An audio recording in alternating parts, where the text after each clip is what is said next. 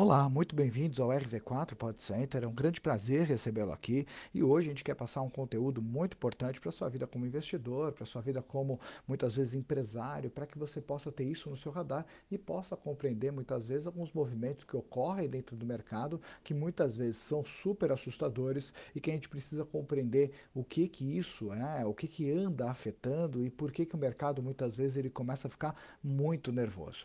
Bom, falando um pouquinho de Brasil, falando um pouquinho de América América Latina, isso é uma constante. A gente falar de incerteza, a gente falar de muitas vezes que tudo está muito otimista e de repente de uma semana para outra aparece aí um esqueleto que sai do armário e muitas vezes a gente olha um cenário de alta volatilidade, tanto dentro dos investimentos relacionados à renda fixa como também relacionados à renda variável. E aí que vem o grande ponto, o grande problema que a gente precisa compreender do porquê que o mercado ele acaba odiando, ele acaba ficando realmente muito nervoso é quando você passa a ter uma ambiente de incertezas. Quando você tem uma má notícia e uma boa notícia, é bacana a gente frisar isso. Muitas vezes o investidor, né, principalmente aqueles investidores mais inexperientes, eles olham uma má notícia e logo eles já ficam super assustados achando que as ações que eles têm em carteira, elas vão começar a derreter, vão cair, vão realmente sofrer um grande impacto e realmente isso pode acontecer. Mas em muitos casos o investidor ele acaba ficando surpreso ao olhar uma má notícia e muitas vezes o, a, o mercado ele acaba não tendo nenhum um efeito negativo sobre isso, porque muitas vezes essas notícias elas já estão precificadas, ou seja, uma ação vale 100 reais e ela de repente quando tem a possibilidade de acontecer aquele caso, ela vai a 80 reais, mas ao mesmo tempo, quando isso realmente é efetivado, isso acontece, aquela ação de 80 reais que ela sofreu essa super queda acaba não tendo nenhum efeito negativo. Por quê? Porque o mercado já conseguiu antecipar o movimento e o mercado antecipa movimentos. É assim que o mercado consegue entender, por exemplo, o valor intrínseco de um ativo. Ele tenta antecipar os movimentos e quando ele antecipa esses movimentos, ele tenta fazer expectativas, premissas para poder, quem sabe, chegar ao qual impacto positivo ou negativo que uma determinada notícia ou uma mudança na economia pode ter sobre aquela empresa. E por isso que é tão importante gente visualizar que as más notícias e as boas notícias ao longo do tempo, elas vão entrando dentro do preço de um determinado ativo. Então é muito difícil a gente ter uma assimetria, ou seja, a gente ter alguma notícia que que já não esteja dentro do preço.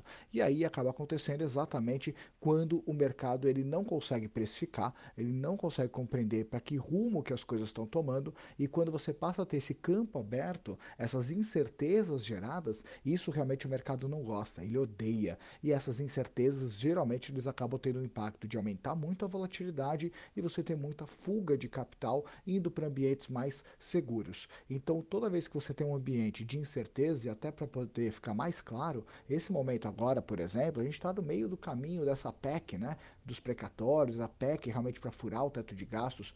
O grande problema é sim furar o teto de gastos, é sim você estourar todo o regime fiscal brasileiro, mas o mercado ele acaba que ele tem um problema muito grande hoje. Ele não consegue medir o tamanho do poço e nem o fundo desse poço que você passa a ter e por isso que acaba que o mercado gradativamente nos últimos dias vem caindo numa velocidade extremamente forte. E quando você é investidor não consegue ter esse mapeamento muito claro, é muito difícil você conseguir chegar a quanto vale um determinado ativo de uma carteira. Por isso que essa instabilidade, essa incerteza realmente é algo que o investidor odeia. E isso está acontecendo no Brasil de forma recorrente, alguns meses, alguns trimestres, onde toda hora aparece uma surpresa nova, algo que muitas vezes não estava mapeado e naturalmente a gente tem que fazer um ajuste dentro do preço dos ativos para que isso acabe conectando a realidade.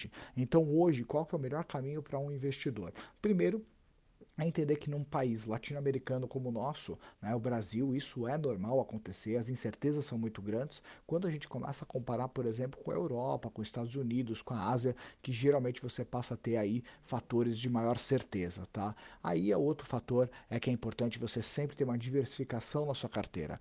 E essa diversificação, ela não pode ser somente renda variável com renda fixa. Dentro da renda fixa, você vai ter produtos, por exemplo, atrelados à inflação, outros produtos atrelados a juros, produtos, por exemplo, conectados ao setor do agronegócio, ao mercado imobiliário. Então, dentro da renda fixa, a gente tem que pensar nessa conjuntura, porque a partir do momento que você tem uma queda de um lado, muitas vezes você passa a ter uma subida do outro lado. E por isso que é tão importante essa diversificação. Quando a gente fala muitas vezes de ações, não é porque você tem um ambiente de incerteza que você tem que sair correndo. Porque se você tem bons papéis, bons ativos na sua carteira, ações consolidadas com resultados constantes, você passa a ter naturalmente um ativo que no curto prazo ele pode sofrer com essa incerteza, mas que ao longo do tempo ele tende a valorizar se forem boas empresas. E por isso que é tão importante também dentro da renda variável você ter uma diversificação em fundos multimercados, fundos de ações, ações de muitos setores, ações defensivas, ações que muitas vezes são mais para growth e para crescimento. Então você precisa pensar sempre dentro dessa conjuntura. E somado a isso também não uh, ter todo o seu capital alocado somente no Brasil. Quando a gente pensa em PIB global, a gente está falando de mais ou menos 3% desse PIB global é o PIB do Brasil. E por isso que é tão importante a gente começar a olhar que o mundo tem muitas oportunidades, muitas janelas e não dá para você ficar somente concentrado no Brasil. Por isso que hoje você tem várias possibilidades como BDRs na bolsa, que é um investimento que você faz em empresas americanas. Você também pode fazer alocação de parte do seu recurso em dólar, que é uma moeda forte. Você pode ter parte do seu recurso no exterior e hoje com as facilidades que a gente passa a ter, isso hoje é muito mais simples do que era alguns anos atrás. Então a grande receita, tanto em períodos de instabilidade, de incerteza, certeza, positivos, negativos, é justamente você ter essa consciência muito clara que a diversificação ganha jogos, né? Ou seja, não apostar todos os seus uh, ovos, todas as suas fichas num único lugar, numa única cesta, porque isso pode realmente ter um ambiente de incerteza como que a gente está vivendo agora e ela pode cair no chão essa cesta e quebrar todos os seus ovos. Então hoje existem carteiras que são muito rentáveis e carteiras que sofrem mais. E quando a gente começa a olhar as carteiras que mais sofrem, são carteiras que a diversificação não está tão equilibrada e por isso que elas acabam tendo pendendo muito para um lado só, tá bem? Eu fico por aqui, eu desejo um ótimo dia para você e no que tiver dúvidas, mande para gente sugestões para a gente poder melhorar nosso podcast ou temas importantes, manda para gente que a gente vai auxiliar você e vai passar para você muito conteúdo para você poder ter melhores rendimentos em sua carteira. Grande abraço.